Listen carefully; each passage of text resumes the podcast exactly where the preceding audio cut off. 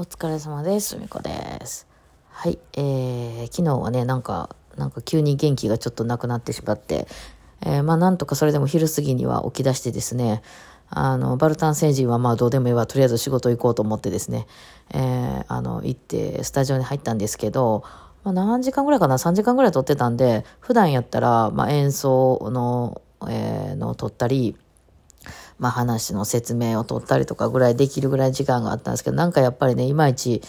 あの、進まずで、えーとりあえずですね、あの、まあ演奏だけは、あのね、頭脳死しても演奏はできるんですよ。ただやっぱりね、すっごいじあの疲れてたりとか、こう、何テンションがすごくだだ下がりみたいな、ちょっと鬱っぽい感じに なっとなってると、あの、その頭があんまり回んないので、バイオリンは脳死でも弾けるんですよ。ただ、その、こう喋ったりするのはね、あれさっきも同じこと喋らへんかったかみたいな感じになってくるので、なんか、ああ、あかん、もうい、あかんわ、と思って。その辺やっぱね、そっちはプロじゃないのでね、いまいちこうね、あの、あかんみたいな感じはありますけどね。いや、ほんで、えー、まあなんとか、あの、撮るやつだけ撮ってですね。えー、その後ですね、あの、あれを買いに来ました。レポート用紙を。5ミリ方眼のレポート用紙を買いに来まして、あの、近くに東急ハンズがあるんでね、東急ハンズ行って、えー、で、あの、私がね、好きなシャーペンがね、あの、ドクターグリップのシャーペンなんですけど、ドクターグリップもいろいろ出ててね、まあ、あの、太さもね、0.5ミリとか0.3ミリとかありますけど、まあ、私0.5が、0.5の 2B が好きなんですよ。うん。で、あの、それをだから芯をね、買わないと、多分もともと入ってんの HB とかそれぐらいだと思うんで、ちょっとね、薄すぎるんですよね。なので、あの、えーまあ、B か 2B かをか、わざわざ買うんですけど、なんか私が好きなやつが出てて、ドクターグリップやけど、なんか重さが調節できるやつがあるんですよ、今。あの、先のチップ、チップ？なんか先のそのゴムのところが、あの、軽いやつか、重いやつかみたいなんで選べて、それの一番重い状態にしてですね、あの、できるやつがあって、で、それをもう結構、あの、いつも買ってたんですけど、それの新色が出てたんで、なんか、あ、これも買おうと思って。それと、その5ミリ方眼のやつを買ってですね。えー、まあでもそれはとりあえずもうしんどいから、あ、でもなんか、もうめっちゃお腹減ってるな。そういや、なんかちゃんと食べてへんなと思って。いや、お腹はね、あの、家出る前に、あの、食べてきたんですけど、ただ家にあったもの食べたんで、なんかカステラとかね、なんか余ってるもんとか食べたんで、いわゆるもうおやつみたいなもう、あの、ちゃんとした食事じゃなくて、サラダとかカステラ みたいななんか余ってたものを食べてきたんで、まあ、あの、要するに糖分をが多いものだけしか食べてない時って、その時はまあね、元気になるんですけど、あれですね、その後ガッと下がっちゃいますね。うん。で、よろしくないのでですね。えー、まあ、それもあって元気がなかったのかな。まあ、ちょっと寒なりましたしね。ね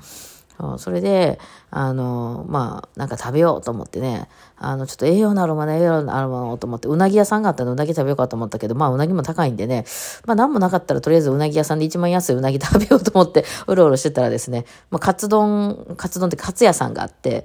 カツ、うなぎ見た後にカツ見るとカツの方が安いな、みたいな。では、もうキャベツとカツ食べて帰るか、みたいな気分になって、なんかカツの気分になったんで、カツ屋さんに入ってですね、あの普通のなんかフィレ、フィレカツ、うん、定食みたいなやつを食べてですね、あの、一番少ないサイズのやつみたいなので、あの、もうキャベツを、あの、おおかわりしましたね。食べたらですね、なんか急に元気になってきてですね、何？お腹減ってただけ私みたいな感じになって、えー、その後、なんかあれ？まだ私起きてられるみたいな、それまでちょっともうフラフラしてて家帰って寝ようみたいな感じだったのに、私なんか今元気になってると思ったんで、急遽、あの、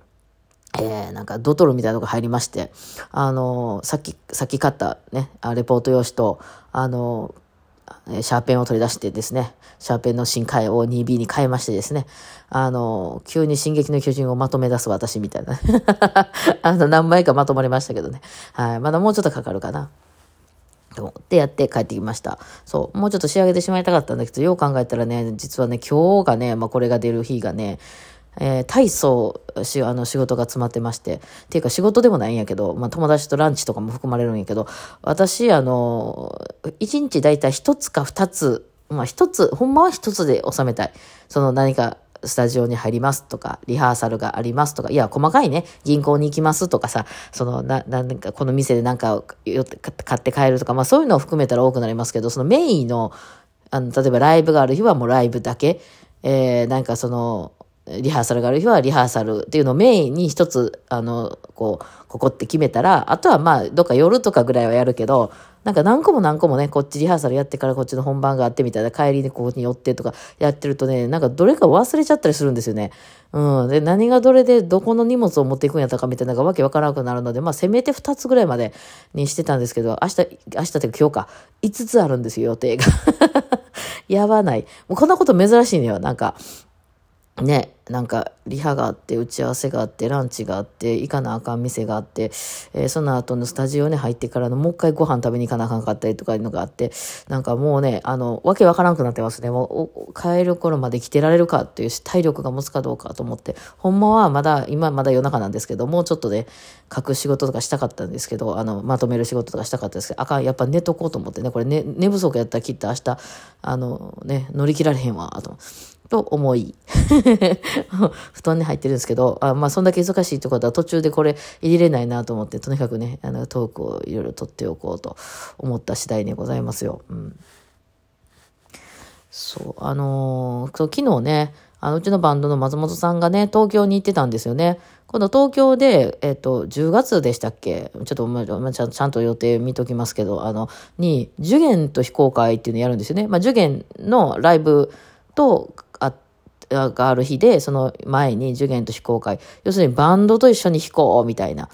うん。まあ、そのふみこと非公開をまあ私がやってる加減でですね、その私のバイオリン関連の人とかはね、ふみこと非公開にまあ参加するんですけども、うん、まあ私としてはそこにギターの人だったりね、まあその笛の人だったり、まあいろんな楽器の人がね、あまああの、あれとか、ウクレレとかの人とかが入ってきてくれたらええな、とは思うもののですね、まあ私がバイオリンの先生だもんでね、あの、まあ今はもう教えてないですけど、なので、その、参加してもほら、聞けないじゃないですか。例えばギターの人がさ、あ、面白そうって参加したところでですよ。その、これってどうやって弾くんですかって私に聞いてもわかんないじゃないですか。なので、まあ、その参加した時に、まあ、その受験がいている時とかは、後ろに受験のメンバーがいたりするので、まあ、そういう時とかは、そういう、えー、ギターの人とかね、えー、その打楽器の人とか、原田くんいる時とかは、まあ、そういうのを、あのーよく参加してくれたりするんですけど、まあそれやったらその受験と非公開っていうのをまたやろうかみたいな、まあ流れはあったようで、えー、でですね、あの、まあ今度、なんかね、えー、行く機会があるので、まあせっかくやからやろうというふうななってて、そこの下見に行きはったんですよね。まあ多分松本さんはあの、えー、違うライブにね、ライブを聞きに行くっていう用事があって、なんか行きはったついでにね、まあその10月にお世話になるお店、一回も行ったことないんで、まあ一回下見しましょうって言うんで、まあせっかく行くんやったら、あちょっとそのね、松本先生と弾いてみる会みたいなのを、まあ、やろうかみたいな話でやったから、あまあ松本組は松本組でやってるのかなと思ったけど、まあ聞いてたら文子組が結構参加してたようで、そのね、まあバイオリン族の人たちとかが結構そのね、えー、いや、これはね、あの、いいと思います。あの、バイオリンの人が、そのギターの先生にレッスンを受けるってことはないでしょほぼほぼ。もうバイオリンの人がチェロの先生からレッスンを受けることもあんまないでしょ。まあ、あの、カルテットのレッスンぐらいやったらあるかもしれんけどね。で、やっぱりね、その違う楽器の人からレッスンを受けるっていうのは、まあ、具体的にね、バイオリンをどう弾くんかみたいなことは質問できないので、まあ、そのずっとコンスタントで毎週毎週受けに行くって言ったらあれですけど、音楽の勉強をする上ではね、すごくいいんですよね。音楽の話できるじゃないですか。いわゆる、そのバイオリンの先生に習っちゃうと、バイオリンの弾き方がどうこうとか、その指がおかしいんじゃないかとか、その持ち方が変じゃないかとか、そっちの方になってしまうんで、どうしてもそのテクニック的なとこにも、やっぱり寄ってしまうんですよね。バイオリンの先生気になっちゃうし、やっぱそういうのはね。だけど、その音楽の話をしようっていう時の後、私がよくあの、深掘り動画でやってたりするような、まあ今回も出したような、そのコードの概念だったりとか、この曲ってどういう曲みたいな、あと蝶がこれ途中で変わってるんちゃうかとか、そういうような、話とかをするときは、その楽器が違う人同士やと、そのテクニック的な話ができなくなっちゃうので、まあ音楽の話をしようかってなるじゃないですか。そうなってきたときに違う楽器の人が、あの、使ってる言語が結構違うんですよね。そうなんですよね。えー、なので、まあだからギターの先生の中はバンバンコードとかの話をしていきますし、そこの C のコードかな、みたいな話をしていたりしますしね。えー、逆に、だからギターの人なんかがバイオリンの人が説明してるところに来ちゃうと、えー、結構ドレミ言うな、みたいな話になったりもしますますし、あとまあちょっとね、あの、さっき話をライブで聞いてた時に、ちょっとそこ倍に弾いてみてみたいに言われたらしいんですよ。これね、これ皆さん、あれでしょ？オーケストラの練習とかアンサンブルの練習で、ちょっとファーストバイオリンだけ弾いてみてって言ったら、ヒーってなるでしょあれでなんでヒーってなるかなんですよ。要は、そのバイオリンの先生が、あの、指導してるようなアンサンブルで、バイオリンの先生が、そこ弾いてみてってっていうっていうのは、もう何もないのに弾いてみては言わへんから、多分なんか問題があるわけなんですよ。で、大体音程とかリズムが合ってないから、それをチェックするために弾いてるね。で、その先生の、まあ、普段のレンス、レッスンとかでも、まあ、とにかくバイオリンは音程が合わないので、その音程音程でね、もうそこは違う、あの楽譜もなのなんかリズムの長さも違うとか言って、まあ怒られてるって、怒られてなくてもこう責められてるというか、そこ違う、間違ってるっていうふうにね、それ正解じゃない、間違いですっていうのを言われ続けてきてるので、まあトラウマなってんすよね、バリの人たちとか大体ね。えー、もうなん、何言われるんじゃないかそこ弾いてって言われてもうビビるしかないみたいな。なんか違うこと弾いてんねやわ、みたいなね。で、怒られて、みたいな感じやけど、多分ね、ギターの先生がちょっとそこ弾いてみてって言ったら、そんなんとこわかんない。うん、聞いて、ほんまに弾いてほしいだけ。そこ引いてもろて、あ、あの、なんか説明したいだけなんですよ。本当にその、意図はないんですよ、多分そこに。で、そこに、そこにちょっと音程がちょっとずれてるなとか、明らか音違うとか、あの、いう、あの、その何、全然違う、あの、リズムで弾いてるとかやったら、まあ言い張るかもしれんけど、多分そういう意図じゃないですよ。そこのバイオリンがこういう音を弾いてるよねと。じゃあ他のパートの人はこれにどう乗っていくかみたいな話をしたりとかするだけやと思うんですよね。えー、だからね、あの、気分は楽なんですよ。怒られないですよ。向こうわかんないですもん。バイオリンがどうやってそんな音程になってるかとかいうのは。ね。